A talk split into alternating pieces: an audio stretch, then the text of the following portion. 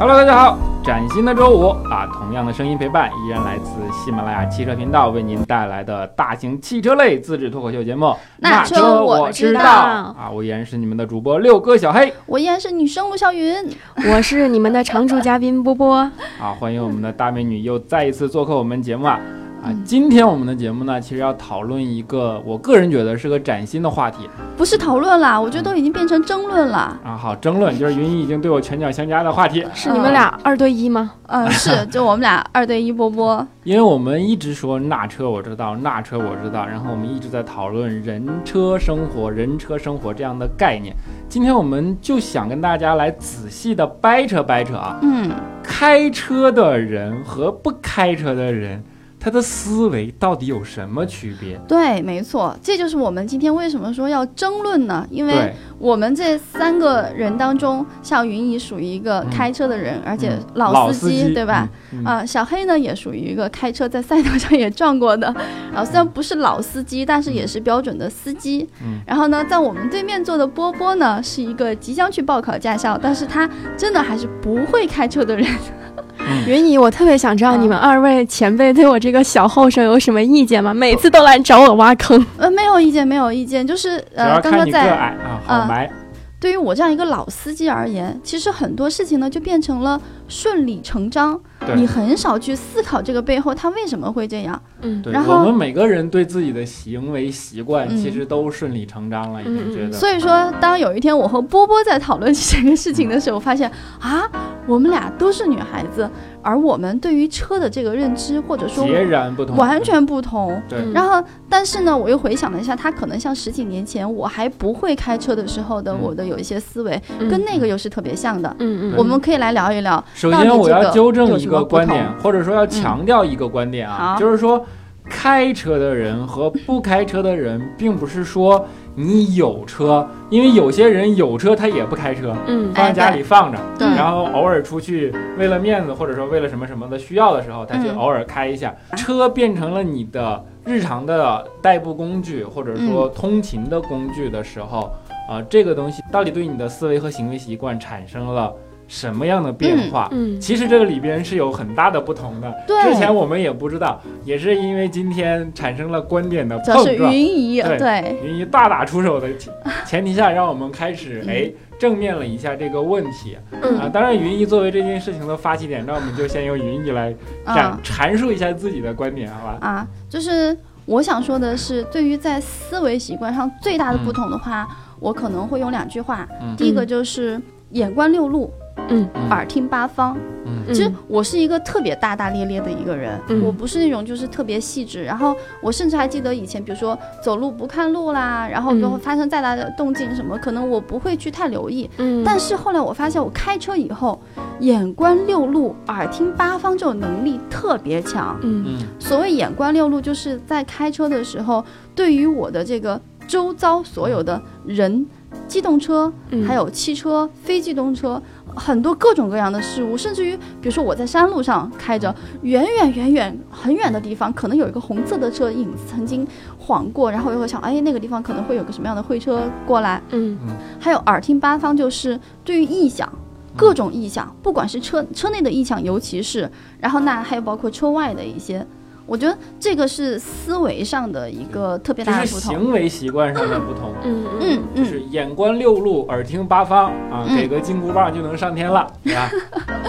就是安全意识会加强很多吗？一个走路嗯平时低头玩手机连头都不抬的人啊说的，我差点都信了。哎，这这这是我说的第第一个，真的，呃，我我相信很多不开车的朋友，我觉得他们会跟我有一定的共鸣的，就是他们不开车之前，嗯其实会很很少的去留意这些，对不对？对我过马路，我我有时候都会看手机，直到有一次，嗯。我坐在出租车内，坐在副驾驶，然后看见，我就是他停在红绿灯面前嘛，然后有一个行人，他就一边看手机一边过马路，我觉得他的样子好难看啊，是我就想嘛，不不不，她 是个女孩儿，她是个女孩儿，是你是女孩他妈，对，她是个女孩儿，我也是女孩儿，然后我女孩儿他妈，嗯，然后我就想，那如果我走在路上低头看手机的时候，万一坐在车里边的是我的男神，是我未来老公，怎么办呢？他看到我不就是非常丑的一面吗？绝对不能让他看见我这一面。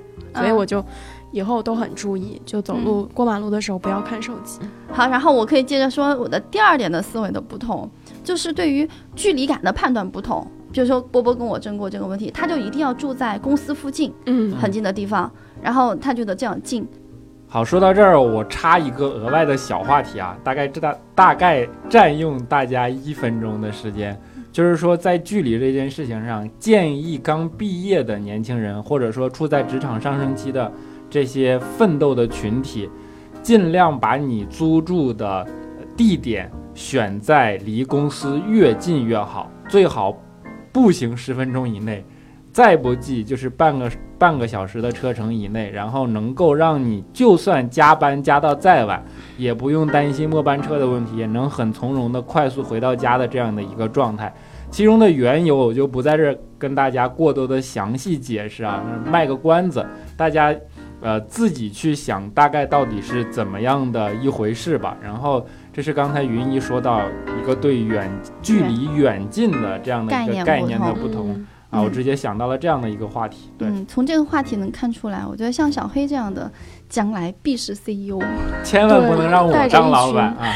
对我，我刚刚说到了上班时间，我会住在浦西，但是因为有车，嗯。我可能每天开二十公里，然后嗯到浦西，但是时间其实是很短的。我并不觉得这个二十公里它远，嗯。但是如果我没有车，我不开车的话，我可能这个二十公里的车程，我要通过走路，然后地铁对。或者是公交等等，它会很长的时间。对。所以我我觉得应该是在远和近的一个判断上，就是家和公司的距离，嗯有车就变成了二十公里，嗯嗯没有车呢就变成了六号线、二号线再加几班公交车。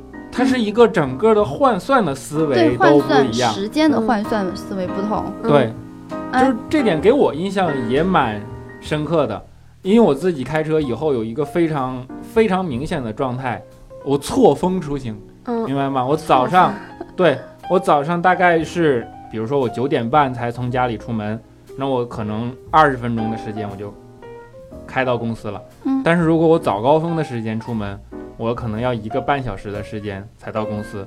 然后我晚上会尽量选择晚一点的时间，比如说我加班加到八点半的时候，嗯那我二十分钟也回到家了。就是我这样的话，我一天通勤的时间就变成了只有四十分钟而已，而不是来回三个小时。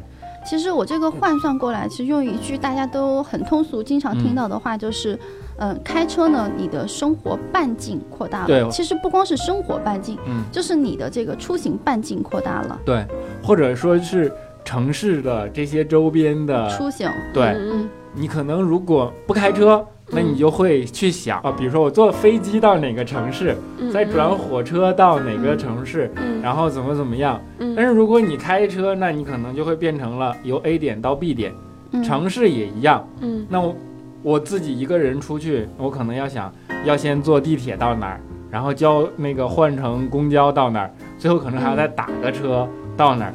这不是说都能达到的问题，是让你对整个的世界探索的欲望就不一样了，哎因为那样会很耗费精力，并且变得麻烦。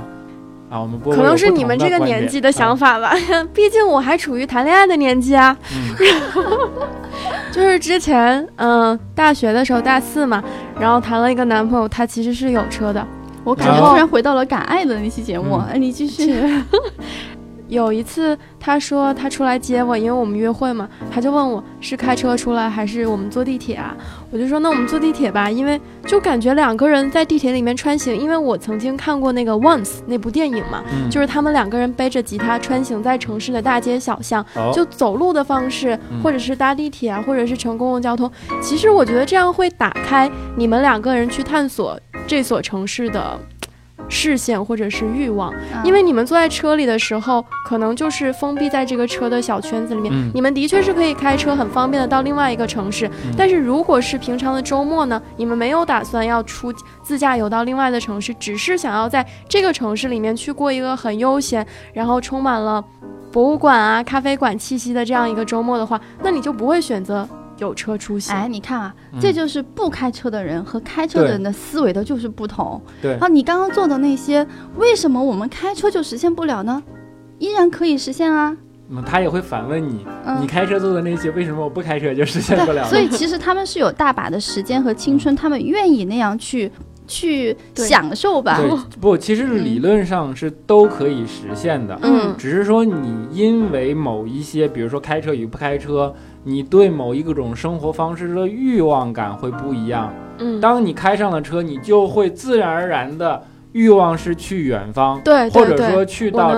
这个城市边边角角，那些去就是公共交通到不到的那些地方，没有被人所探及过的这样的地方去，你会可能甚至你开着车去按照你地图上的每一条路想去走遍它。嗯当然，步行的方式也可以达到，嗯但是因为这样的，你就会首先你不会做到那么大的范围，嗯。其次因为这样成本很高很累，那你可能会欲望就没有那么的强烈。嗯嗯嗯，你刚才说的那个状态，是因为你跟你喜欢的人在谈恋爱，所以远方对你来讲不重要，只要你们两个在一起，到哪儿都是是远方其。实换个将来，就是波波不是要去学车了嘛？然后嗯将你、当你开车之后，你会发现，你跟你谈恋爱的那个对象，你们开着车，然后去到一个山顶，然后这个、嗯你们两个人晚上在那儿看看星星，其实你不觉得这样也很棒吗？哎怎么办？我根本就对不过你们俩。哎，然后再说到啊，刚才我们一再的谈到了，比如说，呃，波波讲他的这个地铁里面的一个出行，然后我们以前看过片子，叫什么？叫做《开往春天的地铁》。没看过，骨质疏松的片子都是。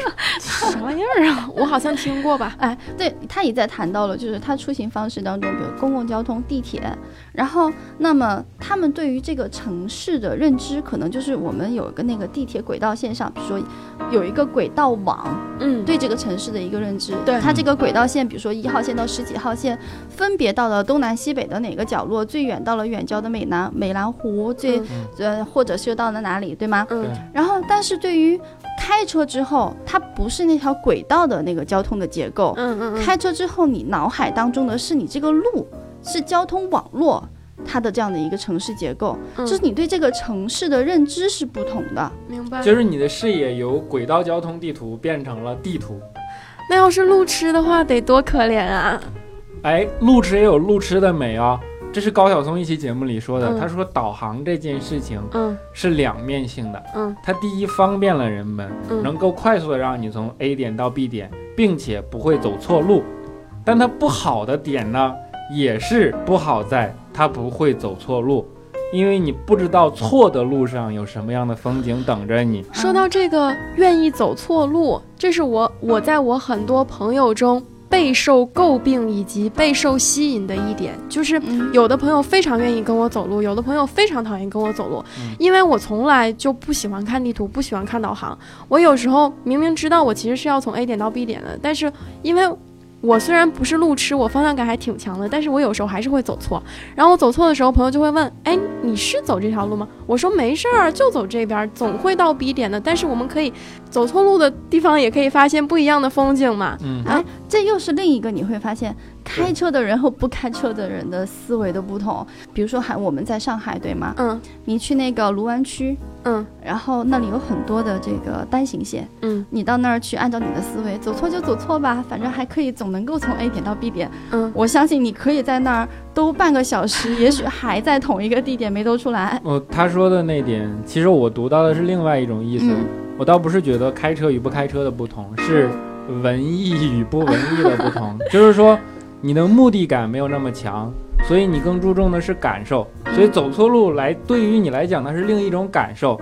但是那一部分人呢，是在赶路，他在嗯赶路，你在感受，这是不一样的哎生活状态。哎，你说到有一句广告词，应该是沃尔沃，嗯嗯呃，不要赶路，赶路去感受路。嗯，其实开车也有一点负面的，就是说可能我们更多的状态会变成赶路，而忽略掉感受，因为嗯我们会把目的地定得更清晰，嗯然后导航导得更直接，嗯然后并且说你说的单行线的概念，嗯这些都会无形中给我们造成另一条的，嗯呃，你说单向思维也好，线性思维也好，我们会。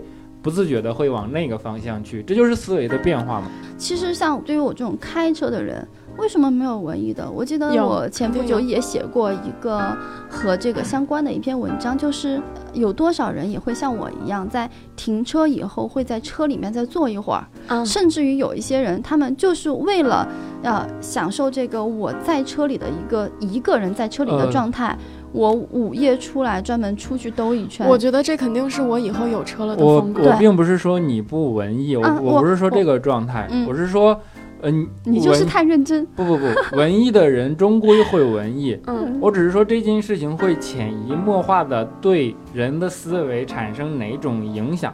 我们刚才讨论的就是说开车与不开车思维会有什么变化嘛？嗯它会对我们在那个变化上产生影响。呃，它会影响人去更多的赶路，而不是说他直接把你就变得不那么文艺了。你们两个都是文艺的人，那你们有车以后还是会用车来去履行你们文艺的方式。嗯嗯。但是赶路的人他没有车，他也不会路痴嘛，对吧？我假想了一下，嗯然后就是波波可能就是他的那个文艺范儿是，嗯哎呀，反正开到哪儿算哪儿，我今天只要回家就行了。那我是先从 A 点到 B 点，从公司，然后走熟悉的路，然后回到家。回到家之后，觉得我应该在车里面一个人享受这种静谧的空间，在车里面坐很久，或者是我突然觉得现在我还可以开出去，去高架上逛一圈儿再回家，就是嗯这是两种风格。我只是举个例子啊。对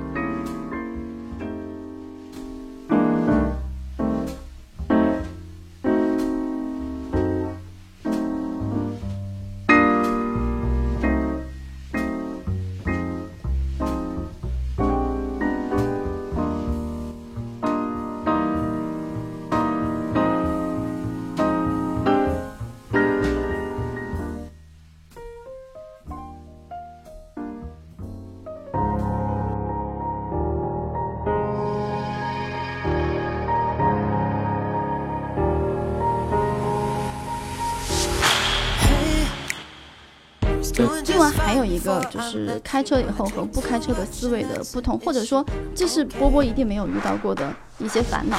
你会担心我今天开车出去堵车吗？你不会对吧？因为轨道交通不会堵车。对，就算大巴它堵车，就是公交车堵车的话，你想我反正我可以在这里车里面戴着我的耳机听我喜欢的窦靖童的音乐，然后就享受这个时光就行了。它对可能这个时间越长越好。对，但是如果上下班我、嗯我打 Uber 的话，我还会挺担心。上 上下班就变成了赶路我们说的不是上下班。你目，的性嗯非常的明确。嗯，对，然后，那么对于我这样的来说，我就想今天出行的话，我要去什么地方？我第一个想到的是有没有停车场，嗯，停车好不好停？对。嗯对、啊，然后越你要知道，越是城市的市中心的一些地方，其实交通就是轨道交通啊，公共交通是很越方便的。嗯嗯然后而这种开车私家车去的话，就是越堵的。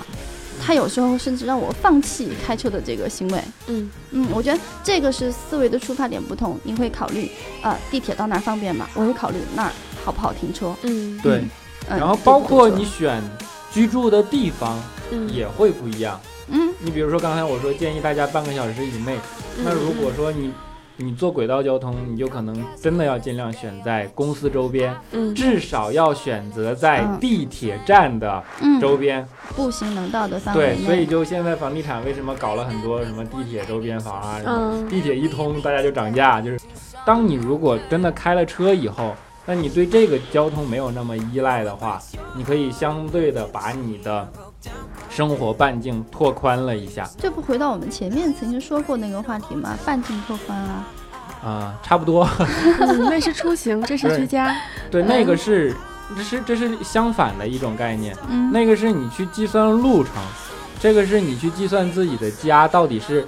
我想说的，它最终的点是在哪儿？你是选择一个交通便利的居住环境，嗯还是选择一个居住优美的、更适合居住的居住环境？这是两种选择的方式。因为车是脚的延伸，或者说是什么的延伸，那可能让我能够更加有，呃，选择权利去选择那些更适合居住、安静，或者说等等等等嗯这样的居住环境。嗯所以说，不单是一个距离的概念，嗯，就是它会也会导致一种，呃，思维的变化。那接下来我们再说啊，就是我还有一个感受，就是当我在还没有开车的时候，我可能在路上看到什么什么车，我觉得哎这个车好看，嗯，我喜欢这个车，嗯我以后甚至我可能买这个车，嗯啊，对，波波你也点头表示对吗？呃表示算是认同，对。嗯但是当你开车之后，其实你注重的更多的是我开起来它的这种驾驶感受怎么样，嗯还有就是它的一个实用性，它会不会老给我添麻烦，嗯这车出问题，然后以及它的油耗啊、高低啊等等，我觉得这是开车和不开车的两个很大的本质上的区别，它影响了我们的购买决策。也就是相当于你在没有结婚之前谈恋爱的时候可以看脸，但是 结婚之后你发现还是要看他能不能够陪你过一辈子。嗯，我们讲的就是人车生活嘛，对恋？爱中的男女嘛。嗯，嗯，然后另外还有就是有一些，我觉得有车其实也有很多，就除了停车以外，还有很多烦恼。就像最近我刚看了一下，我的这个车险又快到期了，呃，所以像车险啊、保险这些事情，基本上在不开车之前，然后根本就是脑子里面没有这个概念的。反正我个人觉得啊，就是开车之后，我们的思维，嗯，对于两点之间呢，我们会更加的去直接，然后更加的高效，然后我觉得会减去很多浪费消耗的这个时间，或者像小黑说的那样，没有那么文艺了。对，啊，那会我让人变得目的性更强。对，那这样的话，我要更加享受一下不开车的时光了。嗯，就是我觉得，如果我即使会开车了，我上下班应该也不会开车，嗯因为一个是我会觉得很堵，二是我自己本身就有迟到的习惯。我觉得我开车之后，我需要去计算我在路上堵的时间，我出发的时间，我到公司的时间，就会让我整个心绪很不宁。嗯但是如果公共交通的话，因为它时间是可控的，如果是地铁的话，嗯，就这样堵车的时候，我觉得时间很不可控，对，尤其我我懂你会说让我很没有安全感。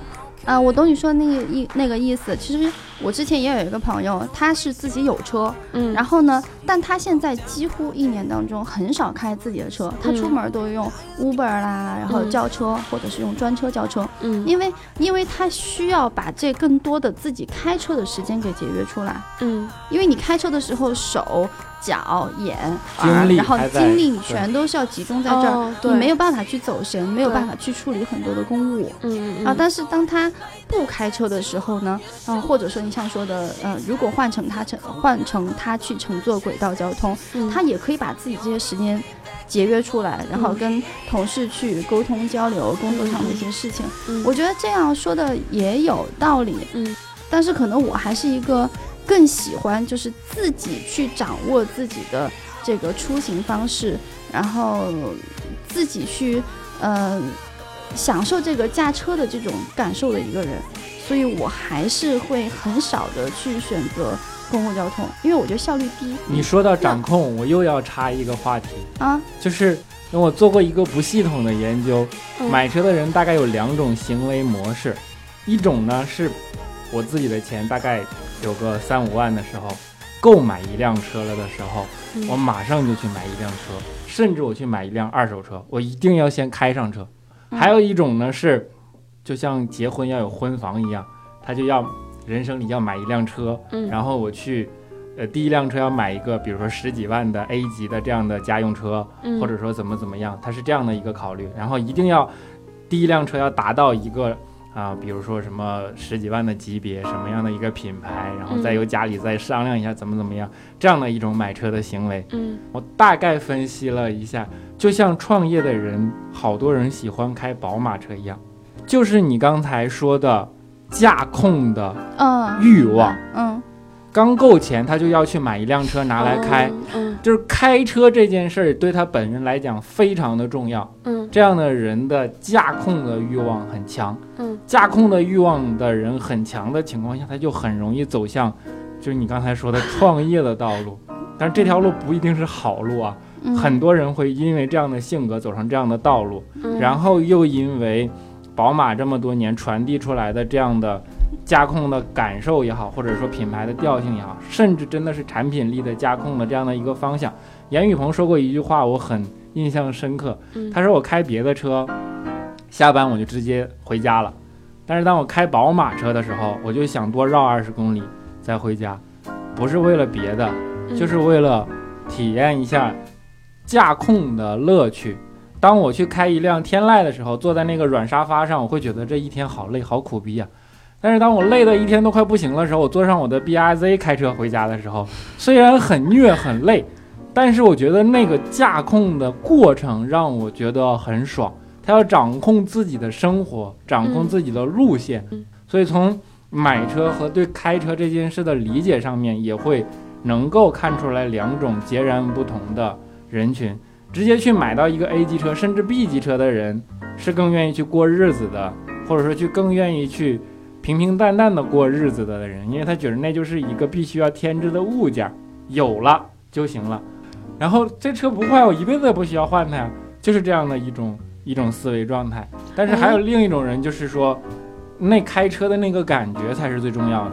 所以说，嗯当你有的这样的条件以后，一定要第一时间去开上车，然后第二时间再去换你想换的好车也好，什么样的车也好，这是典型的两种。那从小黑的这个方法论来的话，我判断下来，小黑是属于前者，就是那种要一定要去自己创业的人。掌控我不一定会创业，但是我是我是你说的前种，就是对嗯，驾控欲望很强烈的这样的人。感兴趣的是波波，他会是哪一种？哎，对，我是这么想的，其实应该不止你说的这两种，嗯就是比如说像我的话，我如果有那些钱，我可能会买一台徕卡，就是我觉得我的那个激激动点在那边。就是坚决你是因为。爱车，不不不，我会在我有足够钱买我的 dream car 的时候，我才会去买车。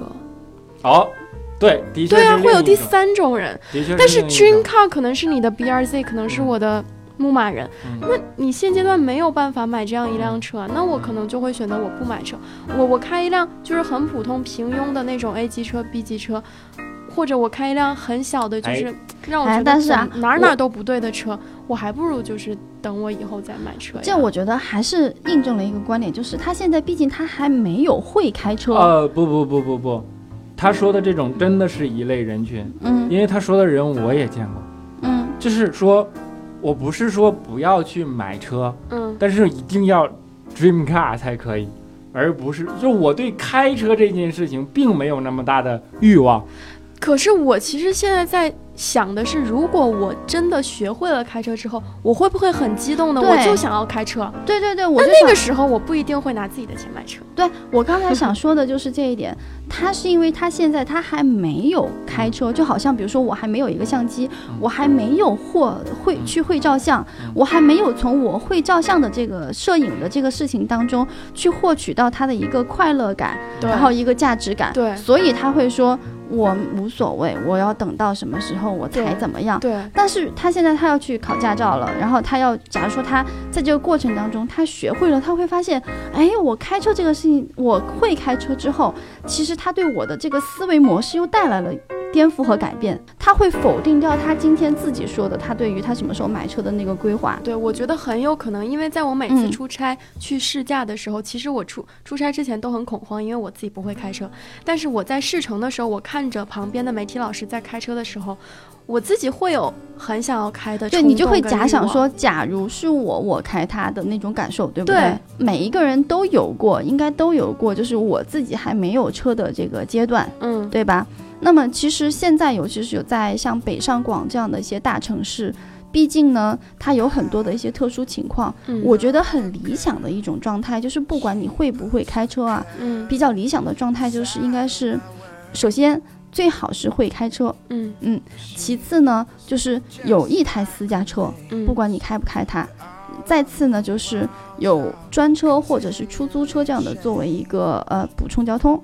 第三种呢，就是我们加再加上轨道交通的一个辅助的方式，它才是可能在北上广这些一线大城市更符合我们日常出行的比较成熟的一种出行方式的选择。它是用组合式的、立体式的这种一种方式。嗯所以这期节目其实我们就想给听友们去就是交流一下，就是开车和不开车，包括我们以前经常讲的有车和没有车，嗯它可能对于我们思维呀以及相关的我们的衣食住行、吃喝玩乐上带来的一些区别。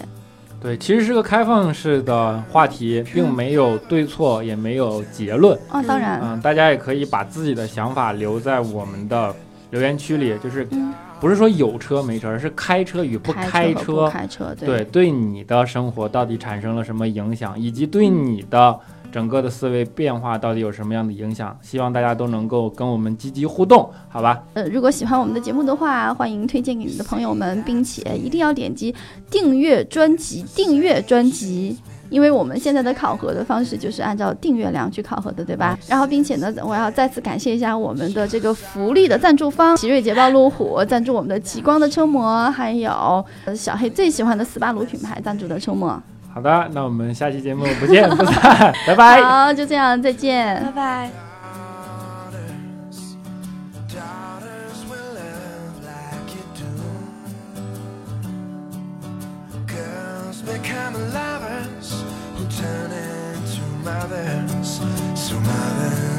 Good to your daughters too. Boys you can break. You find out how much they can take. Boys will be strong, and boys soldier on. But boys would be gone